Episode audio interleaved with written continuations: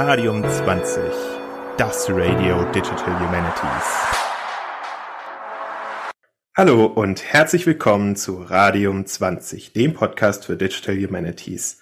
Herzlich willkommen zu einer weiteren Folge in unserer fünften Staffel, in der wir uns mit PodcasterInnen aus dem Bereich Digital Humanities, Open Science und digitale Wissenschaften unterhalten und zwar zu eben diesen Themen und ihren Erfahrungen, was Wissenschaftskommunikation und Podcasting betrifft. Und natürlich an dieser Stelle auch nicht zu vergessen, ein gutes neues Jahr an euch alle. Und wir hoffen, dass ihr euch gut erholt habt über die Feiertage und einen schönen Jahreswechsel hattet. Nun aber zu unserem Gast. Wir freuen uns sehr, Jacqueline Klusig-Eckert bei uns in unserem virtuellen Audiostudio als Gast begrüßen zu können. Sie organisiert und moderiert den Podcast Art Histocast und war auch tatsächlich schon mal bei uns zu Gast. Jacqueline, schön, dass du erneut bei uns bist und herzlich willkommen. Bist du denn gut ins neue Jahr gekommen? Ja, auf jeden Fall und danke, dass ich wieder hier bin. Da habe ich das letzte Mal ja nicht so viel falsch gemacht anscheinend. Überhaupt nicht. Es war ein sehr angenehmes Interview, das können wir auch direkt noch in den Show Notes verlinken. Und an der Stelle auch ein herzliches Willkommen an meine Co-Hosts Lisa und Jascha. Hi ihr da draußen. Hallo. Gut, dann würde ich sagen, gehen wir in das Interview und starten wie gewohnt mit einer kurzen Vorstellung. Jacqueline, kannst du kurz unseren Zuhörenden erläutern, wer du bist und auch wie du zum Podcasting gekommen bist? Ähm, ich bin Jacqueline Klusig-Eckert, eben promovierte Kunsthistorikerin und schon lange in den Digital Humanities unterwegs. Ähm, also so Schrägstrich digitale Kunstgeschichte. Das ist äh, mein Arbeits- und ähm, Interessensfeld auch. Ich bin zum Podcast gekommen über den Arbeitskreis Digitale Kunstgeschichte. Ähm, wir haben dort ähm, monatlich eine ein Joe Fix und darüber gesprochen, wie man denn ähm, die Aktivitäten der digitalen Kunstgeschichte ein bisschen besser unter die Leute bringen könnte. Und parallel dazu hat einer der Sprecher im Arbeitskreis Holger Simon, der auch im Cultural Steering Board von NFDI for Culture ist, gemeint, äh, wir bräuchten auch irgendetwas für Community-Aktivitäten, einfach um die, den Austausch hinzubekommen und die Inhalte, die dort passieren, die Gedanken und auch breit gesagt, alles, was irgendwie die digitale Kunstgeschichte betrifft, also irgendwie unter die Leute kriegt. Ähm, und auf der Suche nach Formaten hat sich dann eben ganz gut ergeben, dass ich zeitgleich äh, mich selbstständig gemacht habe für die Entwicklung von Konzepten und Formaten für Wissenschaftskommunikation. Naja, und dann Topf und Deckel, ähm, es war ein Match. Und ich habe dann für den Arbeitskreis ähm, Digitale Kunstgeschichte ein Konzept geschrieben und ähm, mein Vorschlag war eben, einen Podcast für die Wissenschaftskommunikation aufzusetzen. Ähm, nach dem Konzept habe ich dann auch den Zuschlag bekommen und nun bin ich eben beauftragt vom Arbeitskreis Digitale Kunstgeschichte, finanziert von NFDI for Culture und mit der Unterstützung des ähm, Verbands für Kunstgeschichte nun eben für den Podcast zuständig. Der Podcast heißt eben Artistocast, ist der Podcast zur digitalen Kunstgeschichte. Es war jetzt ziemlich viel digitale Kunstgeschichte. Hoffentlich macht da keiner ein Trinkspiel draus. Das wäre nochmal eine neue Form des Gamifications für, für Podcasts. Äh, interessante Idee auf alle Fälle. Ähm, okay, das heißt, es geht um Kunstgeschichte. Nochmal die Rückfrage. Ähm, so ein bisschen konkreter. Also was, was sind so ganz konkrete Themen, über die ihr in eurem Podcast sprecht? Ja, das war ziemlich schwierig am Anfang, ähm, auch bei dem Schreiben des Konzepts und bei der Entwicklung des Formats, das einzugrenzen. Hm, der erste, der erste Impuls, den man so als Geisteswissenschaftlerin immer hat, ist natürlich eine Definition. Und wenn man sich dann hinsetzt und versucht, digitale Kunstgeschichte zu definieren, naja, genauso auch, wie man versucht, ähm, Digital Humanities zu definieren, dann kann man alleine um die Geschichte der Definition, des Definierens an sich, bis hin zu unterschiedlichen Definitionsansätzen ein eigenes Podcast-Format machen. Ähm, haben wir uns dagegen entschieden. Die Idee ist, aus dem, aus der Praxis heraus zu berichten und zu vermitteln. Also eher so diese, diesen Doing Turn nachzuvollziehen. Wir sagen, digitale Kunstgeschichte ist, was digitale Kunstgeschichtler machen. Ähm, und die Themen, die wir bestreiten, fangen an bei Wissenschaftsmanagement, ähm, crossmediale, semantische Wissensmodellierung. Es geht hin zur Bildanalyse, Bildannotation, also den Einsatz von Computer Vision für kunsthistorische Themen Wir besprechen Visualisierungen und Rekonstruktion, ähm, digitale Edition und Textanalyse. Also da kommt ganz viel Häkchen auch hinten dran, was man in der Digital Humanities so macht. Es geht um KI und Kunstgeschichte, ähm, 2D, 3D-Digitalisierung, aber auch um die digitalen Infrastrukturen für die kunsthistorische Forschung. Also für die, die nicht genuin mit digitalen, kom komputationellen Methoden arbeiten, sondern einfach nur digitale Infrastrukturen nutzen. Auch ähm, sprechen wir Fragen zur Ausbildung, Fort- und Weiterbildung an. Also wie kommt, kommen diese Themen überhaupt in dieses Fach rein? Ähm, wie verändert sich die Fachkultur ähm, auch hin zu einer mehr digitalisierten oder digitalen Fachkultur? Und es geht auch an jeder Stelle immer wieder um Methoden und Theorien. Und alles zusammen, also dieser ganze große Themenhaufen, ähm, macht die digitale Kunstgeschichte aus. Und ja, wir versuchen alles abzudecken. Das ist ja jetzt eine riesige Themenfülle. Ähm, in welchem Format näherst du dich diesen Fragestellungen? Also als Einzelperson ist, sind es natürlich, ist es unglaublich komplex und äh, niemand kann alles abdecken. Deswegen bin ich auch nicht alleine. Also ich organisiere und moderiere den zwar und äh, hoste den, aber ich spreche immer von wir, weil ich ähm, im Hintergrund, ähm, vielleicht schon mir den Rücken freizuhalten, ein Redaktionsteam habe. Ähm, es ist eine Redaktion aus Mitgliedern des Arbeitskreises Digitale Kunstgeschichte. Da sind Peter Bell dabei, Lisa Diekmann, Peggy Große, Waltraud von Pippich und Holger Simon. Und wir besprechen in den Redaktionssitzungen ähm, die Themen. Danach geht es weiter und ähm, ein Redaktionsteam oder eine Einzelperson aus der Redaktion bekommt dann den Hut auf und macht für mich die Vorrecherche, sucht auch ähm, potenzielle SpezialistInnen raus, die man als Gäste einladen kann. Danach gehen wir ins Briefing. Also ich werde dann von der Redaktion gebrieft ähm, für dieses spezielle Thema. Also die, die sind praktisch meine Schlüsselfiguren ähm, und ich, wir greifen dadurch alle möglichen Netzwerke ab. Ich gehe dann in eine Nachrecherche, bereite mich selbst auf das Thema vor und lade mir dann die Leute ein. Und ähm, es ist aufgebaut, also in dem Format eines ähm, kommentierten Gesprächs. Es sind ein oder zwei Gäste jedes Mal da, äh, die wirklich ausgemachte SpezialistInnen in ihrem Gebiet sind ähm, auch schon sehr lange teilweise in den Bereichen arbeiten oder jetzt relativ ähm, neu, sehr innovative Sachen machen. Und wenn die Perspektiven auf ein Thema sehr unterschiedlich sind, dann lade ich sie mir unabhängig voneinander ein und verknüpfe diese beiden Gesprächen einfach, um so eine Perspektivfülle abzudecken. Wenn es Personen sind, die sehr eng miteinander arbeiten und zusammen an Projekten sind, dann lade ich mir sie zu zweit ein. Ähm, und sehr häufig ist es bei, den, bei diesen Projekten ja so oder bei den Themenfeldern, dass man auch dann in der Praxis immer Tandems vor sich hat. Es gibt dann eine Person, die mehr diese technische Seite betreut, eine Person, die mehr eine kunsthistorische, geisteswissenschaftliche, methodische Seite betreut. Und ähm, wenn man dann beide im Gespräch hat, kann man dann eben alle möglichen Facetten abdecken. Macht es bei der Moderation ein bisschen schwieriger. Also hier im Podcast ist es ja andersrum. Ich bin alleine und ihr seid zu viert. Ihr könnt euch da die Bälle zuspielen. Ich muss dann immer darauf achten, ähm, funktioniert das auch? Wie sind die Sprechverhältnisse zueinander? Harmonisieren die auch gut? Und wenn die Gespräche dann auch unabhängig voneinander aufgenommen sind, wie verknüpfe ich das? Ähm, wer bekommt wie, wo, welchen thematischen Schwerpunkt? Ja, nach der Aufnahme, nach dem Schnitt, ähm, höre ich mir das dann nochmal mit einem frischen Ohr an. Also ich lasse es dann eine Woche liegen und höre mir das mit einem Ohr an von einer Person, die noch nichts mit der digitalen Kunstgeschichte zu tun hat um zu überlegen, äh, sind da Begriffe drin, die man nicht versteht? Sind da einfach so, so Routinen, wenn man sich in dem Bereich bewegt, ähm, die man einfach so hat, also wie NFDE for Culture. Also das ist so ein, äh, das für geflügelte Abkürzung, die sagt man dauernd und eigentlich ist es das Konsortium der nationalen Forschungsinfrastruktur für Kultur. Ähm, also auch, deswegen sagt man auch immer die Abkürzung.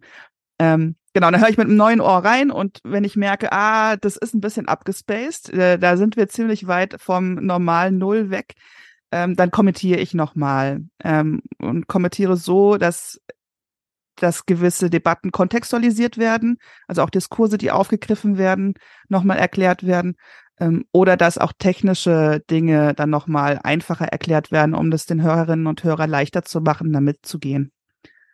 Dann sind wir auch schon bei der Zielgruppe. Ähm, die Zielgruppe sind noch nicht digitale KunsthistorikerInnen, also oder alle, die es interessiert. Das hört sich, finde ich, ja nach einem total, also sehr, sehr planvollen und sehr, sehr hm, professionellen Vorgehen an. Habt ihr oder hast du dich da an bestimmten Standards oder irgendwie Literatur und sowas orientiert oder habt ihr das quasi selbst erstmal aus euren Bedarfen oder Ansichten entwickelt? Hm, das ist bei der Erstellung des Konzepts passiert, ähm, also ziemlich genau vor einem Jahr im Sommer. Ähm, es war relativ schnell klar, dass der Podcast, das Podcast ein Format ist für die Wissenschaftskommunikation, das wir machen wollen. Wie genau und in welchem Format war noch nicht klar. Dann bin ich erstmal in die Recherche gegangen. Ähm, zu meiner Recherche hat Forschungsliteratur gehört. Nun ist leider die Forschungsliteratur über Podcast-Formate und ihre Wirkung in der Wissenschaftskommunikation ziemlich mau. Ähm, das wisst ihr wahrscheinlich selber auch. Und da, ähm, da ging, war nicht viel zu holen. Also bin ich wieder in die Praxis gegangen. Ähm, ich hatte mit Lisa gesprochen. Ich war ja bei euch selbst auch mal Gast im Podcast, habe da die Erfahrung mitgenommen. Ich habe mich dann noch mit Tessa Gangnager getroffen von Coding Codices. Das waren so diese zwei Vergleichspodcasts und ich dachte, ah, die sind auch so, ähm, die, die gefallen mir sehr gut. Ähm, die, die nehme ich mir so mal als Benchmarks, als Richtschnur und schau mal, was wir da machen. Und ich habe mich in viele Kunstpodcasts reingehört. Also es ist ja nicht so, dass es jetzt äh, der erste Kunstgeschichtspodcast wäre. Es gibt schon einige da draußen. Ähm, viele allerdings von Institutionen, also museale Perspektive ähm, oder Bibliotheksperspektive. Die allermeisten orientieren sich aber in ihren Formaten an den Kunstwerken.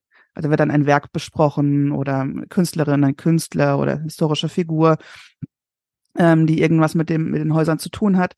Also es, es wird über die die traditionellen kunsthistorischen Themen gesprochen. Wir wollen so ein bisschen in die Metaebene gehen und aus einer wissenschaftsmethodentheoretischen ähm, Perspektive eher auf die Fachkultur gucken und auch, auch auf, auf das weite Feld.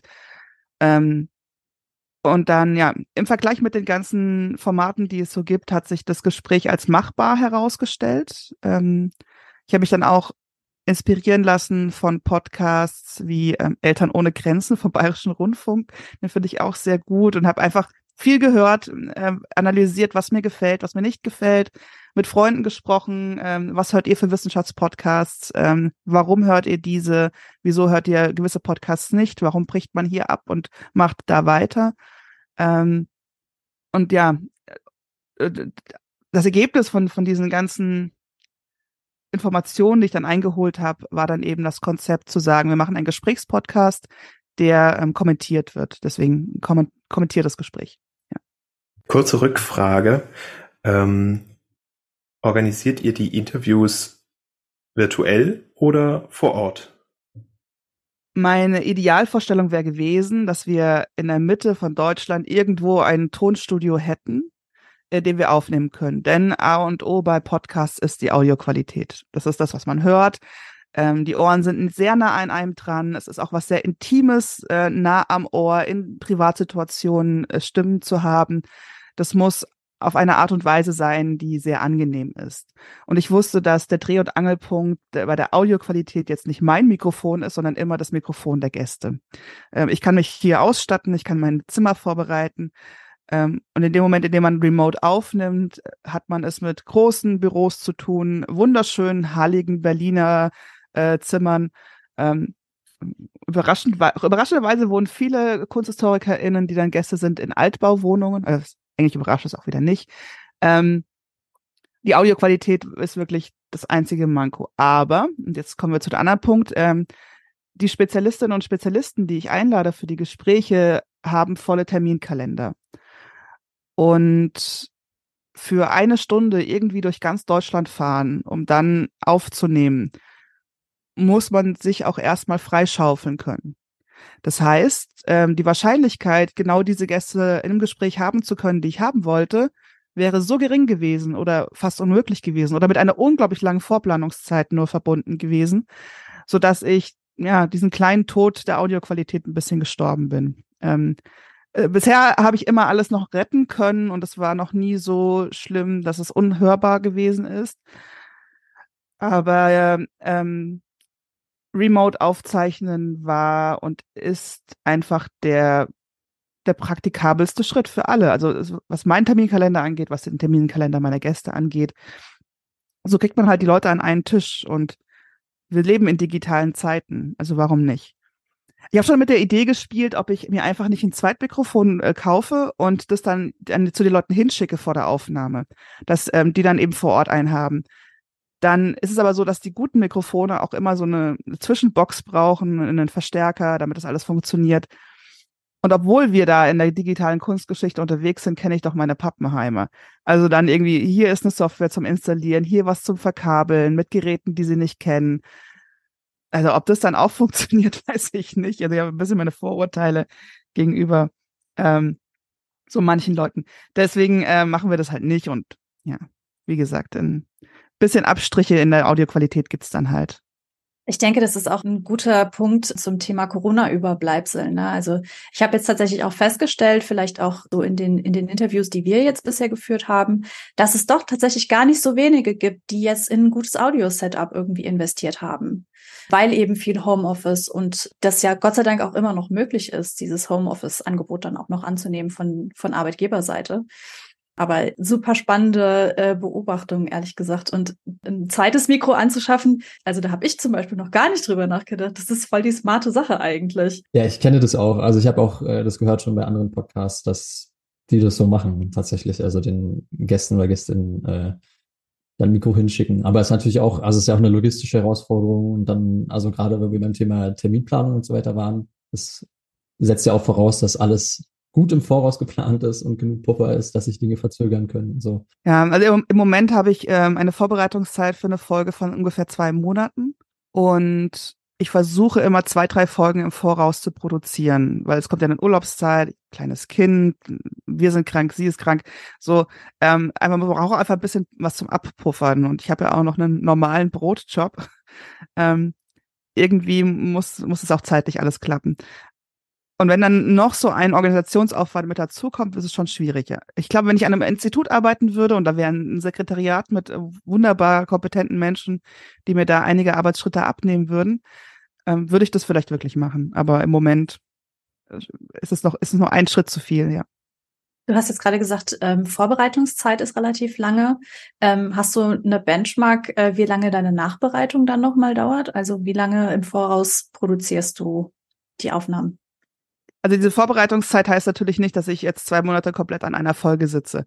Dann würden die ein bisschen anders ausschauen. Ich plane, was den Arbeitsaufwand einer Folge angeht, äh, also meine eigene Arbeitszeit, nicht die der Redakteurinnen und Redakteure, die müssen auch nochmal Zeit reinstecken, ist so zwischen ähm, 10 und 18 Stunden, je nach Folge.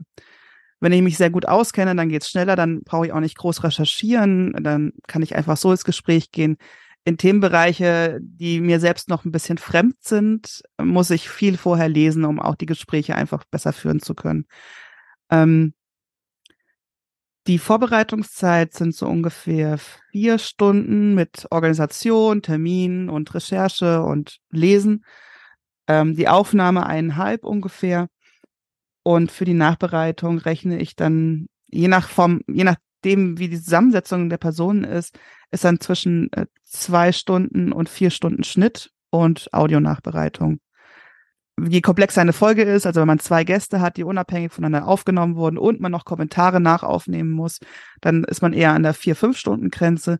Wenn es einfach nur ein Gespräch ist, dann schneidet sich das mittlerweile relativ schnell. Also da kommen auch so Routinen, da brauche ich jetzt immer weniger Zeit. Du hast jetzt äh, sehr viel auch schon, ne, also ihr habt, ihr habt super krasse Konzepte. Ich bin unheimlich beeindruckt von dieser Vorbereitung, die da reingeflossen ist und auch, ne, dass du, dass ihr eine Redaktionsgruppe da hinten dran habt. Gibt es vielleicht eine Sache, die sich jetzt in der Praxis gezeigt hat, die ihr vorher nicht bedacht habt in irgendeiner Art und Weise?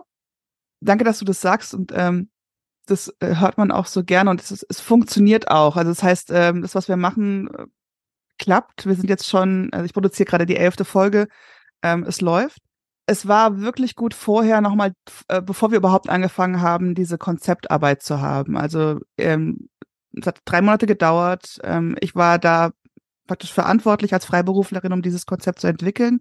Wir haben zwei Workshops gemacht und ich habe am Ende des Konzepts auch ein Proof of Concept geliefert, um den Techniktest zu machen. Das heißt, da habe ich schon ausprobiert, mit welchen ähm, Aufnahmetools machen wir das eigentlich? Ähm, damals bei euch ähm, habe ich das in Discord schon reingeschnuppert.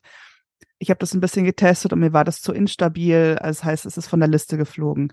Dann habe ich mit Zoom überlegt. Ähm, damals war aber noch nicht, war es noch nicht möglich, dass man mehrere Audiospuren hat, sondern man hat dann eine Spur. Das heißt, sobald dann irgendjemand hüstelt, müsste man das, ach, nee, auch rausgeflogen. Dann gibt es professionelle ähm, Aufnahmetools für die Remote-Aufnahme für Podcasts. Ähm, und ich habe mich dann am Ende nach dem Techniktest für Zencaster entschieden. Ähm, in der Pro-Version, weil man dort eine Audioqualität von 16-Bit ähm, WAV-Dateien halt dann bekommt. Ähm, und bei Audioaufnahmen äh, am Ende hört jeder auf seinem Smartphone auf Spotify. Also dann die crappyste Qualität kommt am Ende raus.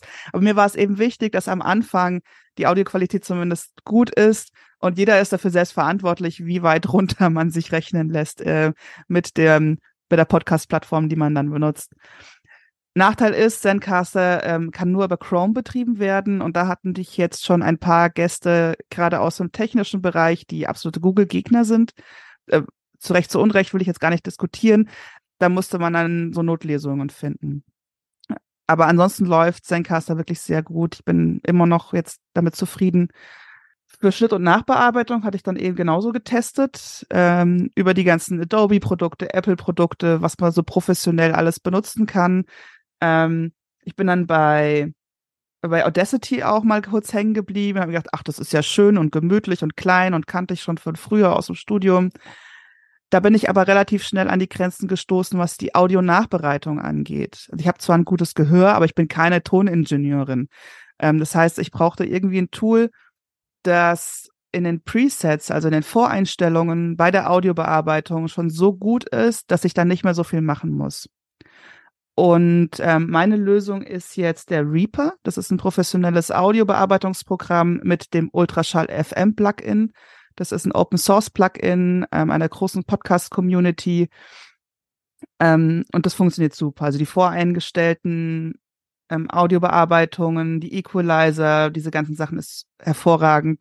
Und dann habe ich mir einen Kumpel eingeladen, ähm, der dann mir nochmal geholfen hat. Und mein Mann hat mir auch noch bei den Audioeinstellungen geholfen. Ich habe dann unterschiedliche Presets gebaut. Wenn mehrere Leute auch mal draufhören, ist es dann auch ganz gut. Und dann ähm, ist es jetzt ähm, relativ einfach. Das heißt, ich höre mir halt dann den, den Audio, das Audiokanal an und merke, ah, bisschen zu viel Hall, Plugin drauf. Ah, Stimme ein bisschen zu brummig, Plugin drauf. Wie war das nicht mit Toningenieurin da sein? Also ich glaube, das sind gute, gute Voraussetzungen auf jeden Fall, doch noch Toningenieurin zu werden, Jacqueline. ja, wenn es mit der wissenschaftlichen Karriere nichts wird. ist immer gut, einen Plan B zu haben. Oder D oder F. Oder Z, wie auch immer. Also, wie man vielleicht merkt, ich habe unglaublich viele YouTube-Videos und Tutorials mir angeschaut und dann einen Nachmittag eben mit meinem Mann und mit Bekannten verbracht, um an dem Audio Sachen rumzufeilen, um eben auch schlechte Mikrofone auffangen zu können. Also wenn der Raum hallig ist, wenn Leute zu nah am Mikrofon sind und es so extrem übersteuert, das kratzt ja dann auch so im Ohr. Ähm, und da hat Ultraschall FM einfach so viele schöne Voreinstellungen, dass man da gar nicht mehr so viel machen muss. Ja, und ähm, das Hosting, das war auch noch so eine Sache. Ähm, das war eigentlich die schwierigste Überlegung. Wie hosten wir das eigentlich? Also wo liegt dieser Podcast? Wie wird dieser RSS-Feed erzeugt? Ähm, und wo liegen am Ende dann eigentlich die Folgen? Ähm, und mir war es wichtig, weil es ein Wissenschaftspodcast auch ist und wir da viel Arbeit reinstecken, dass es auch irgendwie bleiben soll. Ähm, was mir eben auch aufgefallen ist bei der Recherche, ist, dass viele Wissenschaftspodcasts oder auch in der Kunstgeschichte Podcasts dann irgendwann einfach verschwunden sind da war ein Projekt vorbei, dann hat keiner mehr den Server aufrechterhalten.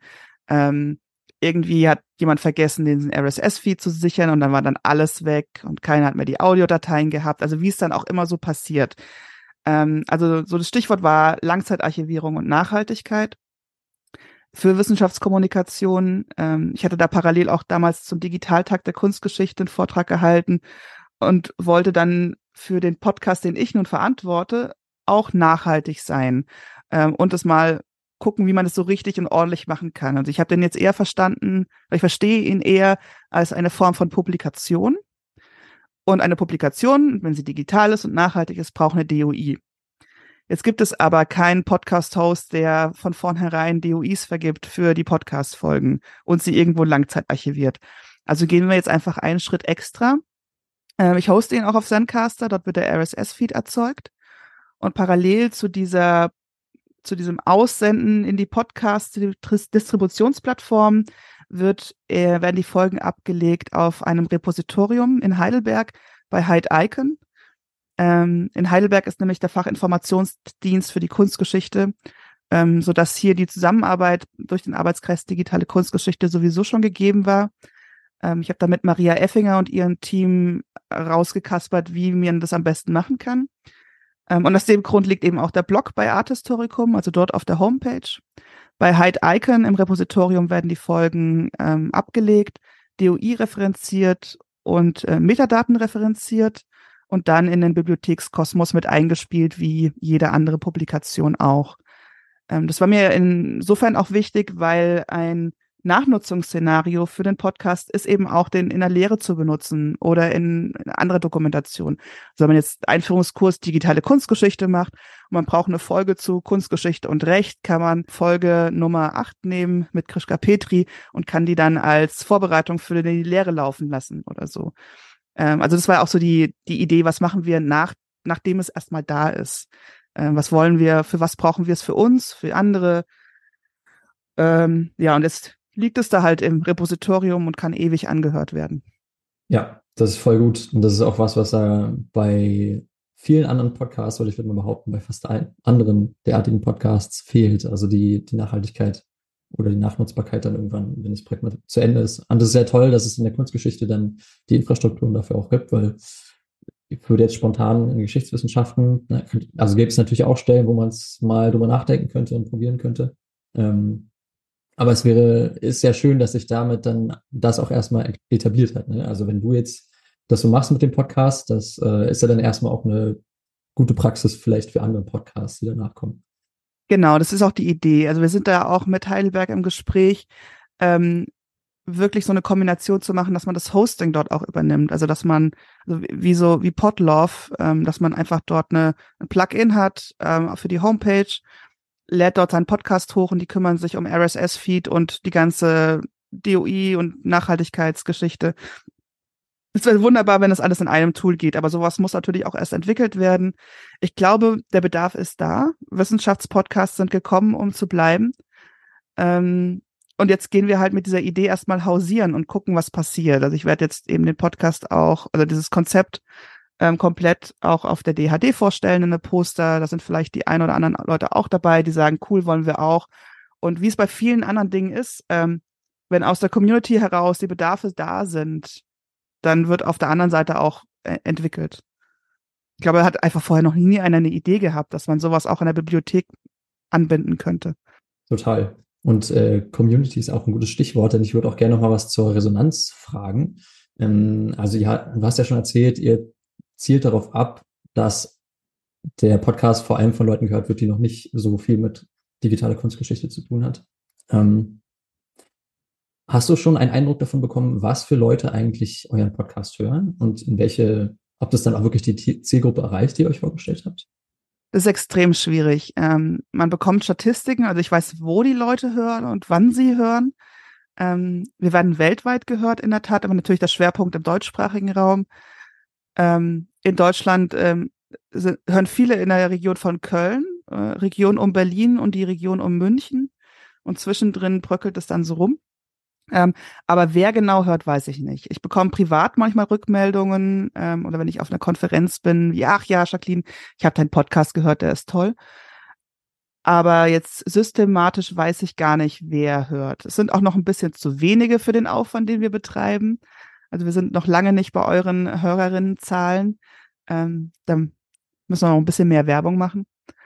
Und es lief jetzt auch, was die Verbreitung des Podcasts angeht, überhaupt nicht gut, weil als wir gestartet sind ähm, und jetzt da waren, ähm, ist Twitter so ein bisschen den Berg runtergegangen. Also dann X. Ganz viele Leute sind aus diesem einen Kanal abgewandert. Ähm, wir sind dann, ich habe auch dann auf ähm, im Metaverse einen Account angelegt für den Podcast. Das heißt, Richtung Digital Humanities wird da ein bisschen gestrahlt. Auf Instagram wird versucht, möglichst breite Masse zu erreichen. Aber auch hier sind eher die Studierenden ähm, auf den Plattformen. Und, ja, weil ich habe schon gesagt, die noch nicht digitalen KunsthistorikerInnen, das sind auch noch nicht so viele auf Social Media. Das heißt, ähm, der erste Schritt war, was Werbung anging oder Verbreitung, Bekanntmachung des Podcasts über Social Media zu gehen. Und das hat jetzt so seine Grenze erreicht. Es, es skaliert nicht so schön, wie ich gedacht hätte. Der nächste Schritt wird sein, eben den Podcast nochmal konkreter auf Konferenzen vorzustellen. Jetzt kommt die DHD. Im März ist dann auch der Kongress für Kunstgeschichte. Da wollen wir den publik machen. Und jetzt, jetzt wohl auch gezielt Werbekampagnen über Newsletter, also Institute anschreiben, ähm, mit bitte über den Institutsnewsletter den Podcast verbreiten zu lassen. Was ich mitbekommen habe, aber ich weiß nicht, wie repräsentativ das ist, dass viele vorher auch noch nie Podcasts gehört hatten. Ähm, hm, es gibt von Wissenschaft im Dialog von 2021 eine große Umfrage zur Wissenschaftskommunikation und Formaten. Ähm, und da hatte sich gezeigt in der Statistik, dass Wissenschaftspodcasts als Informationsgewinn oder als Informationsmedium, um sich über unterschiedliche wissenschaftliche Themen zu informieren, einfach sehr populär geworden sind. Aber in den Geisteswissenschaften oder zumindest in der Kunstgeschichte scheint das nicht so zu sein. Ja klar, die Formate gab es auch nicht oder gibt es nicht. Wir hören diese Podcasts, wenn es um die Medizin geht, über die Naturwissenschaften. Und auch diese, die großen Wissenschaftspodcasts sind ja eher so naturwissenschaftlich ausgelegt. Das heißt, es war gar nicht vielleicht auch die Neugier damals zu gucken, gibt es da was in der Kunstgeschichte? Und viele sind auch nicht podcast-affin. Also die, die HörerInnenzahlen steigen zwar. Ich glaube, Gemischtes Hack hat jetzt die Millionen äh, Hörermarke in einer Folge geknackt. Ähm, und es ist ein unglaublich wachsender Markt. Also generell, wenn wir jetzt alle Podcasts nehmen. Aber das Bewusstsein für Wissenschaftspodcasts in der Kunstgeschichte oder in den Geistwissenschaften generell ist, glaube ich, noch nicht so angekommen. Also, dass es halt auch informativ und lustig sein kann, unterhaltsam sein kann. Ähm, das heißt, ja, Werbekampagne müssen wir noch machen. Ähm, und vielleicht auch ein bisschen besser den, den Blog nutzen, weil wir ja, ja, die Kunstgeschichte ist ein visuelles Fach. Ähm, und wir sprechen aber die ganze Zeit in einem Podcast. Jetzt können wir als Kunsthistorikerinnen und Kunsthistoriker sehr gut das, was wir sehen, verbalisieren. Das lernen wir im Studium. Das ist eine unserer großen Stärken. Aber trotzdem muss man manchmal auch was sehen. Ähm, ich glaube, ich muss dann bei den Formaten jetzt in Zukunft mehr auch visuelles oder Audiomaterial, Videomaterial mit einbinden oder Bildbeispiele, um das einfach auch gestützt zu haben. Ich glaube, wir können auch sicher sagen, wir haben den Twitter und X Einbruch auf jeden Fall mitgemacht. Ähm, wir haben auch einen Knick drin äh, in den in den Hörerinnenzahlen, ähm, obwohl wir jetzt auch tatsächlich crossmedial unterwegs sind. Also wir sind auf Bluesby, wir sind auf Mastodon, aber jetzt so ähm, Instagram oder TikTok haben wir jetzt noch nicht mitgemacht. Und na, dann ist ja natürlich auch immer die Frage, wenn du ähm, Instagram oder äh, TikTok bespielen möchtest, brauchst du eben auch das entsprechende Material. Und da wir ja im Moment nur Audio produzieren, ähm, finde ich, das ist auch nochmal so eine, so eine Sache. Ich finde das, finde das aber total wichtig, was du gesagt hast, ne, so, ähm, dass man die Inhalte, die man sich hier erarbeitet in den Podcasts auch nochmal auf eine andere Art und Weise ähm, irgendwie verschriftlicht oder sowas. Wir haben ja auch dazu unsere Shownotes. Ähm, wie fahrt ihr denn damit? Also macht ihr auch so ein bisschen Transkript mit den Folgen oder eher nicht? Ist das Zusatzmaterial? Gibt es da Links?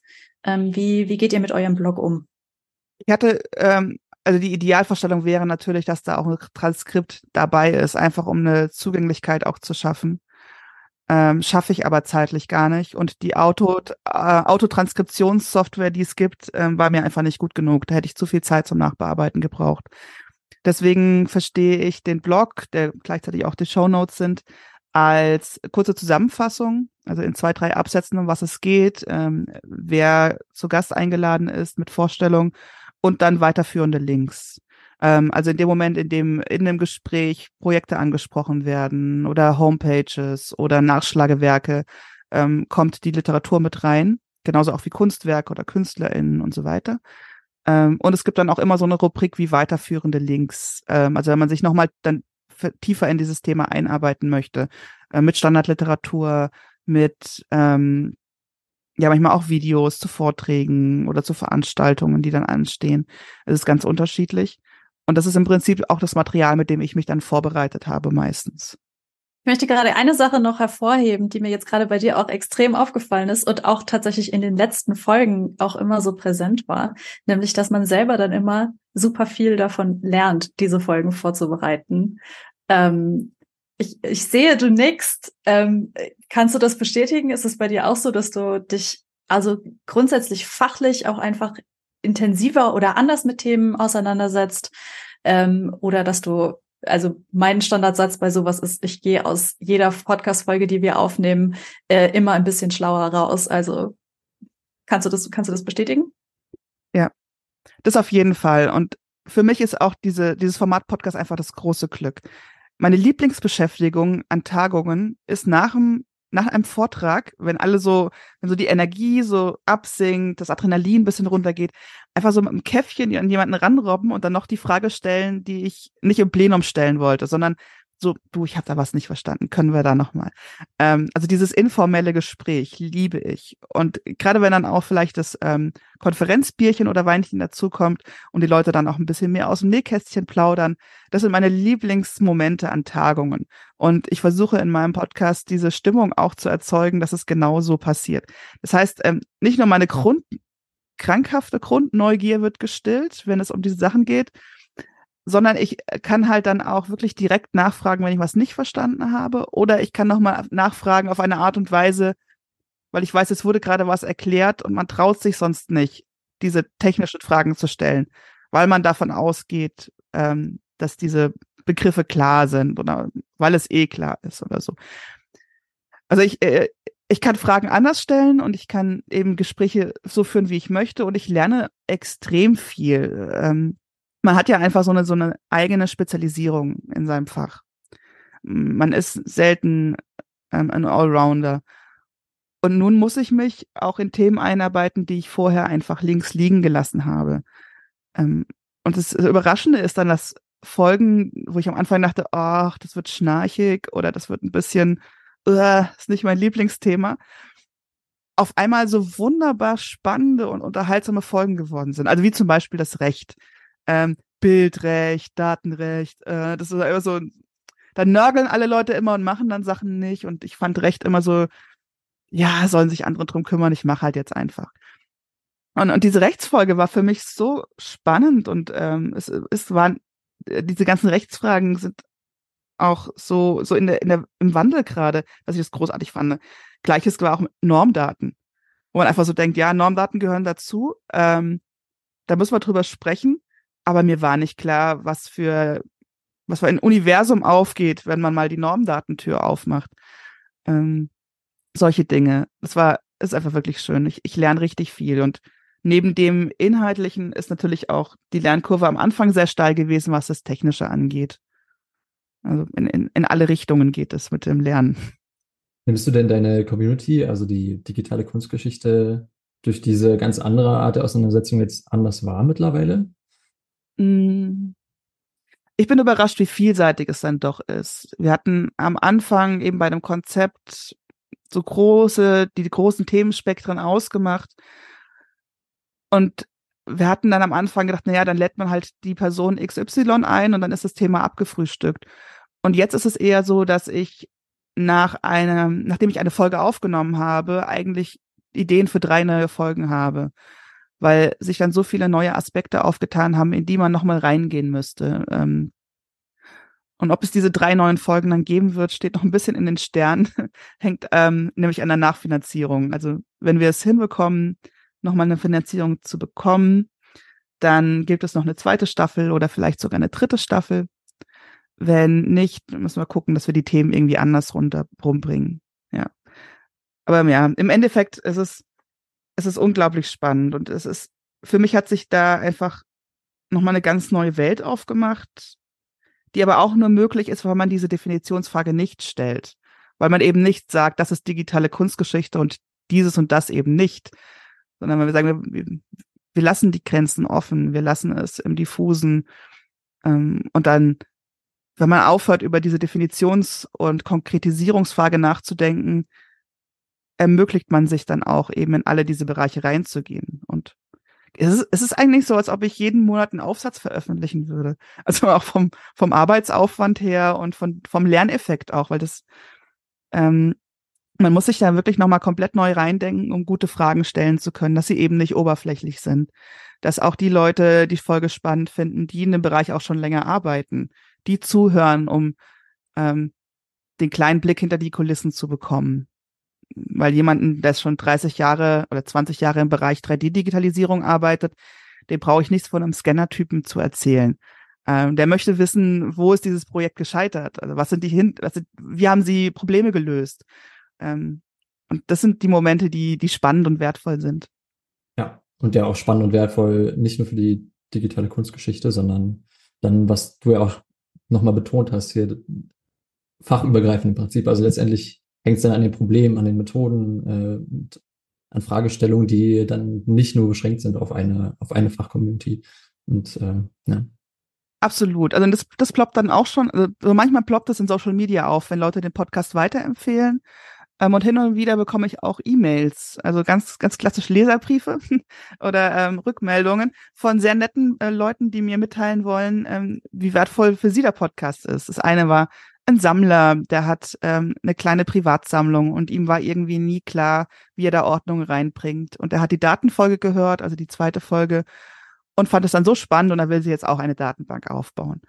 Ähm, oder eine, eine Dame, die ist schon relativ, äh, war schon älter und sie fand es aber so schön, weil ihr Enkel hat ihr Podcast eingerichtet, weil sie nicht mehr so gut lesen kann. Sie hört jetzt lieber ähm, und sie fand es jetzt so schön, weil ähm, das ist jetzt nochmal ein ganz anderer Aspekt von Kunst und sie war ja schon immer gerne in Museen und liebt Kunst sowieso, aber jetzt mal noch so drüber nachzudenken, das fand sie total spannend, eröffnet ihr eine neue Welt. Und das sind so, die habe ich mir ausgedruckt, die hängen an meinem Schreibtisch. Das sind die großen Motivatoren. Und vielleicht an alle, die, die jetzt gerade zuhören, ich freue mich über Feedback. Aber es geht euch wahrscheinlich auch so. Also man schickt diese Folge raus, man sieht die Statistiken, wie viel Personen das hören. Und am Ende klickt halt dann nur einer auf die fünf Sterne bei Spotify oder bei Apple und hat, man bekommt keine Kommentare und keine Feedback und man schickt schon diese Folge so ins Nichts raus. Es ist so, die ist dann weg, die ist im, im dunklen Wurmloch des Internets und man hat keine Ahnung, was aus dieser Folge wird. Wie macht ihr das eigentlich? Melden sich die Leute bei euch zurück und sagen, gut gemacht oder nicht so oft, wie wir es uns wünschen. also auf jeden Fall, da ist auch noch, äh, also wir freuen uns über jeden Kommentar. Wir hatten ja letztens, also gerade jetzt zur neuen Staffel, ähm, unser OG-Fan Melanie Seltmann hat dann wieder ganz liebe Sachen äh, auch gepostet auf, ich weiß gar nicht mehr, ob es Mastodon war oder äh, Blue Sky. Genau, und hier und da, also vor allem über Social Media kriegen wir eigentlich Kommentare. Und bei unserem Blog haben wir eigentlich auch eine Kommentarfunktion, die früher bisschen genutzt wurde, aber jetzt eigentlich gar nicht mehr. Auch vielleicht, also von unserer Seite auch nicht mehr so beachtet wird, weil es äh, vor allem irgendwie Spam-Ziel ist. ja, also das, das auch zu moderieren ist auch ganz schön, ja, nervig. Ja, genau. Und äh, das sind so unsere Rücklauf Rücklaufkanäle. Ja. Mhm. Aber auch persönliche Ansprachen auf Tagungen und Konferenzen. Das ist mir auch schon passiert. Und das tut auch sehr gut.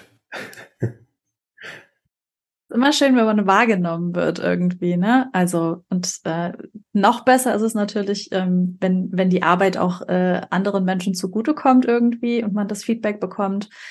Ja, und Luft nach oben ist ja. Also ich, ich höre ja weiter Podcasts und gerade so Formate wie die Sachen, die äh, Keschra Beros macht, die sind so wunderbar. Ich weiß nicht, ob ihr den kennt. Es sind eher essayistische, sehr, sehr, sehr gut journalistische Podcasts wie Cui Bono, Wer hat Angst vor dem Drachenlord?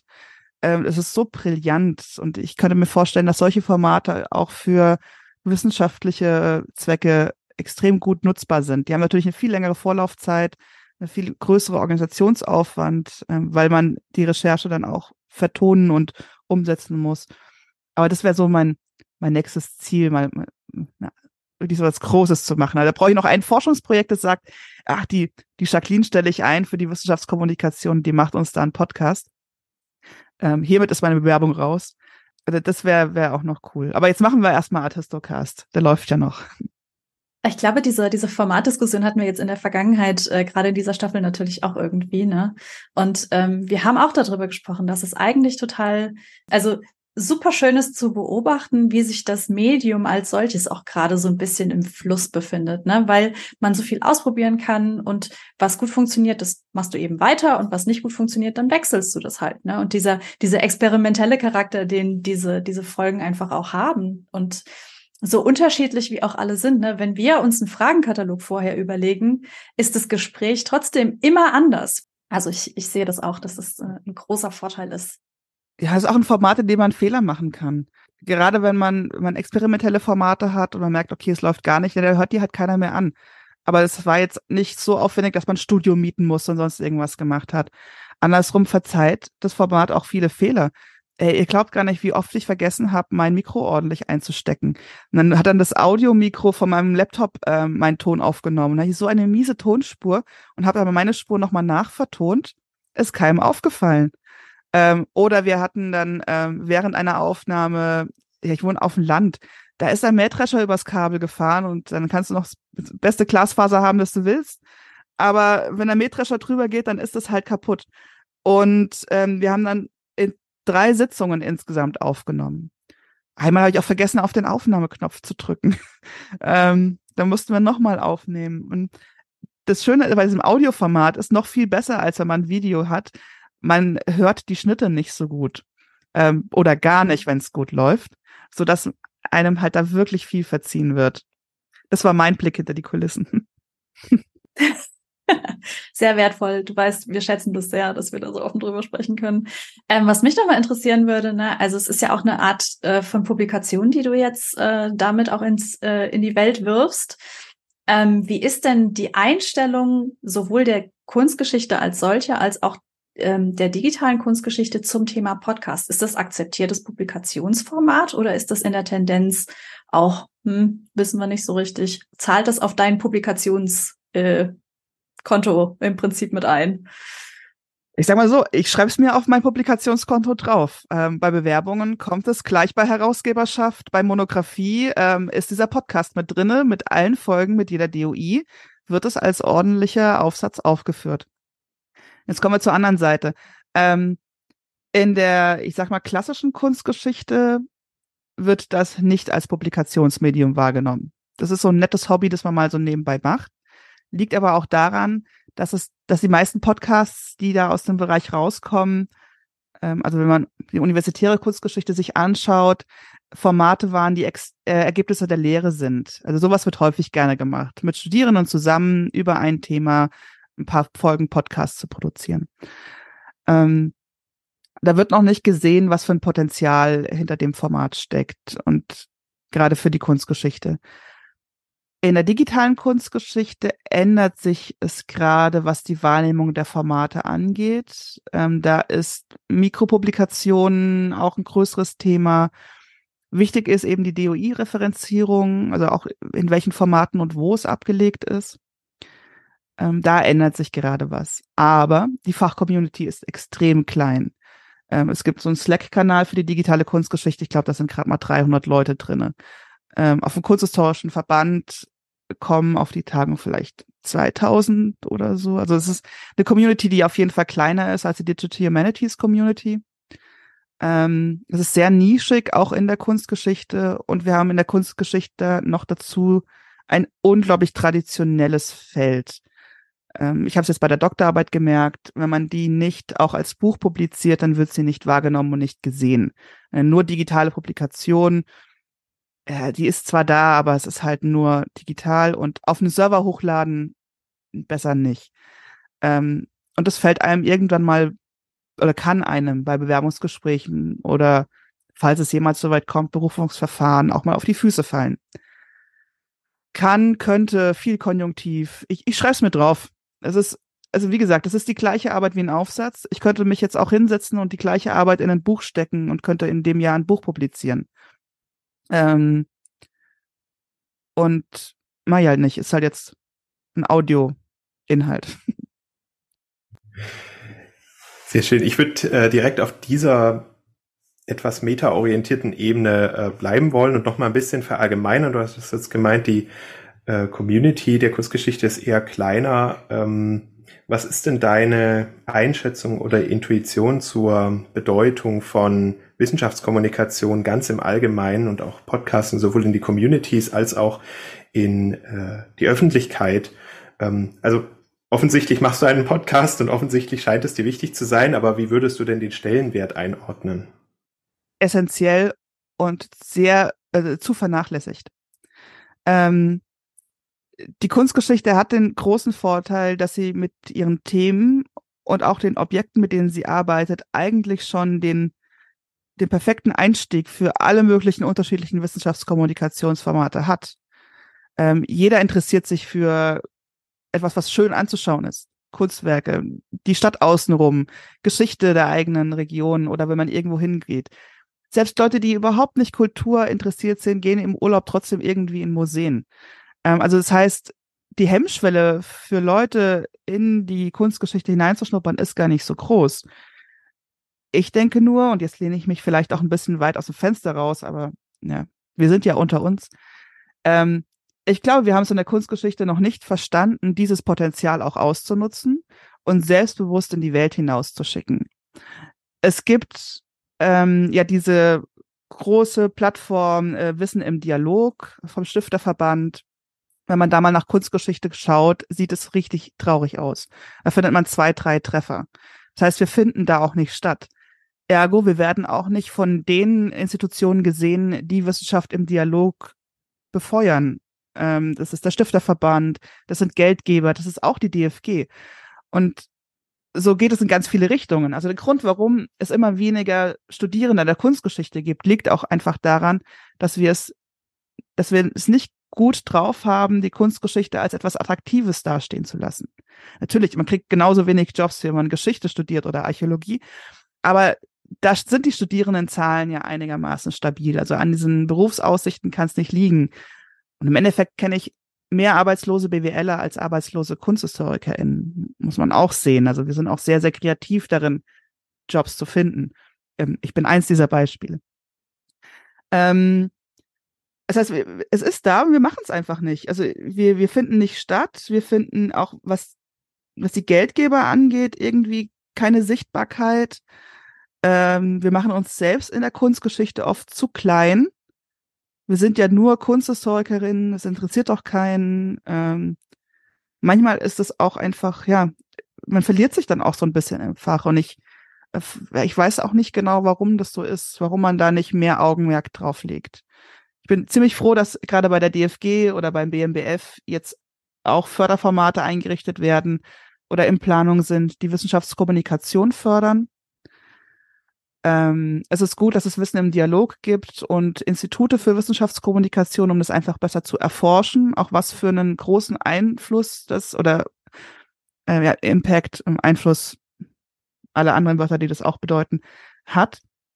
Und ich glaube, wenn man das dann mal so schwarz auf weiß hat mit Zahlen und Statistiken, ähm, dann kann man das vielleicht auch eher mal in Institute reinbekommen oder in Universitäten.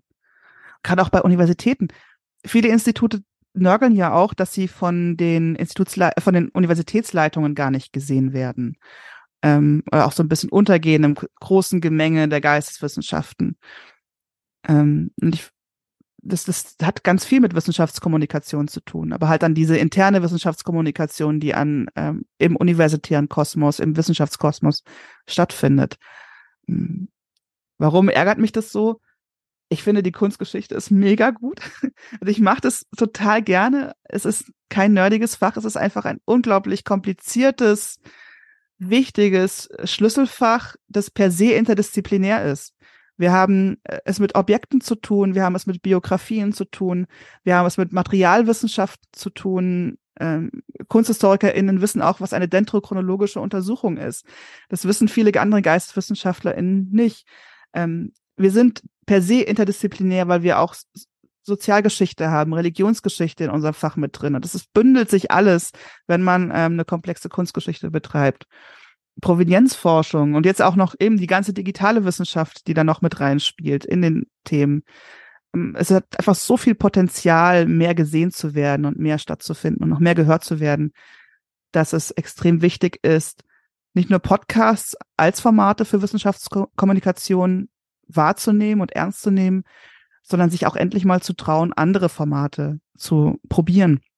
Darf ich ganz kurz noch einen weiteren äh, Aufruf mit platzieren?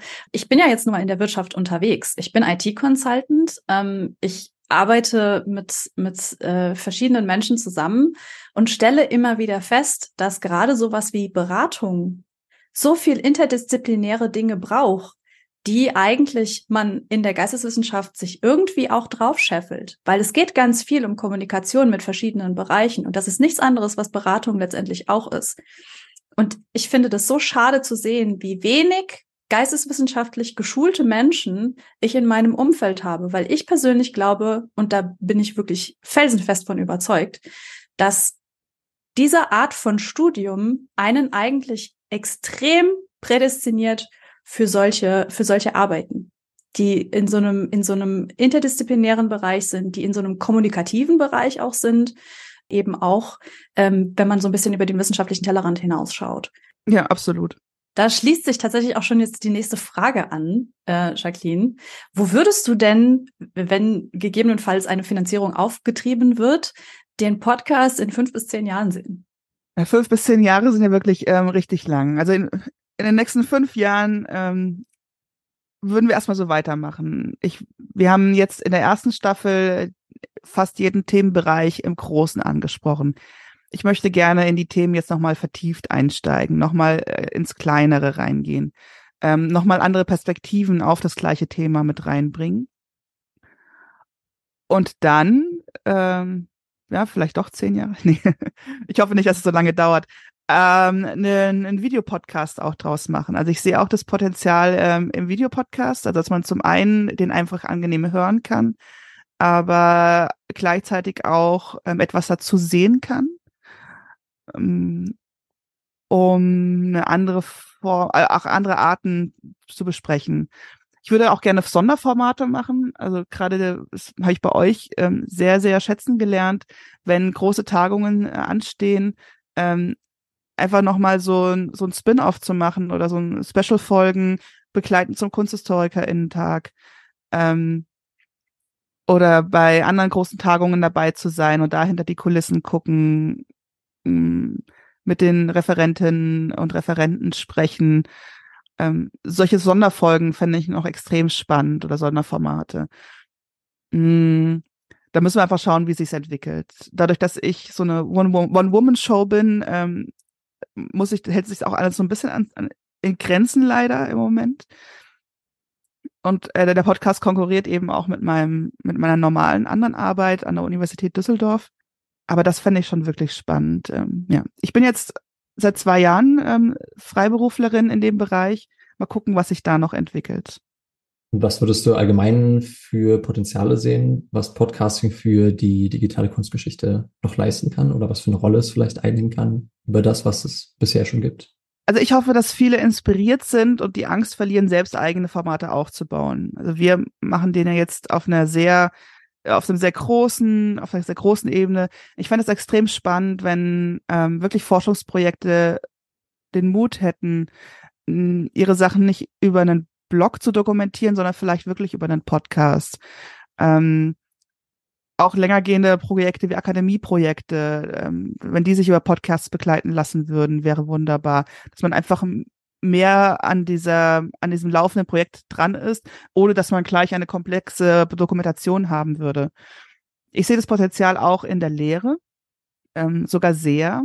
Ähm, Studierende machen in ihren Hausarbeiten in der Forschung, die sie schon in der Lehre auch machen, ähm, das, was sie recherchieren, was sie zusammentragen, so viel Arbeit, dass man das auch äh, gerne in Podcast-Formate nachnutzen kann. Also zum einen Podcasts, die sie selbst entwickeln.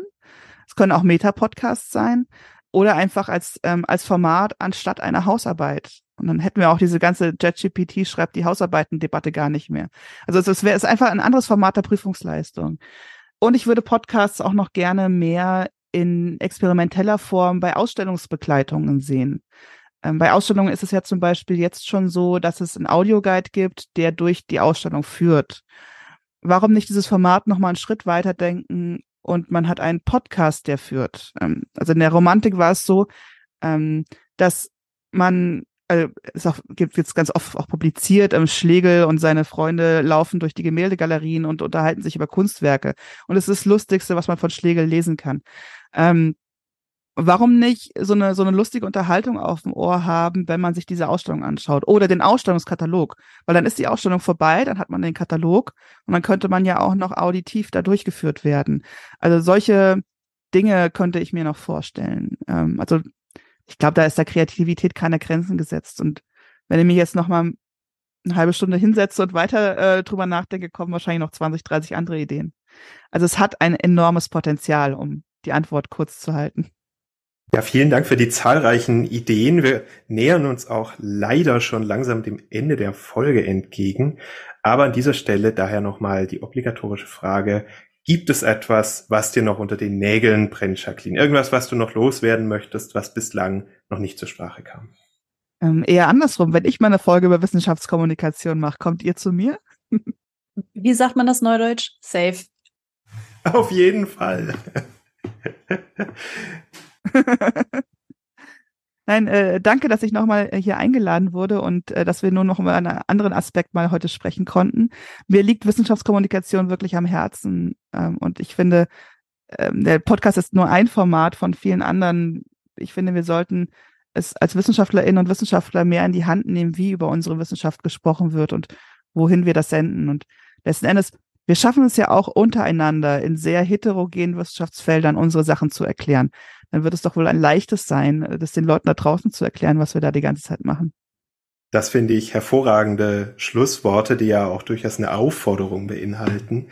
Ähm, es hat ganz, ganz viel Spaß gemacht, liebe Jacqueline. Vielen, vielen Dank an dich, dass du da warst, dass du dir die Zeit genommen hast und für deine ganzen Antworten. Danke euch, es hat wieder viel Spaß gemacht. Danke dir, Jonathan. Und vielen Dank natürlich auch an dich, Lisa, und dich, Jascha, für die Moderation. Ja, vielen Dank dir.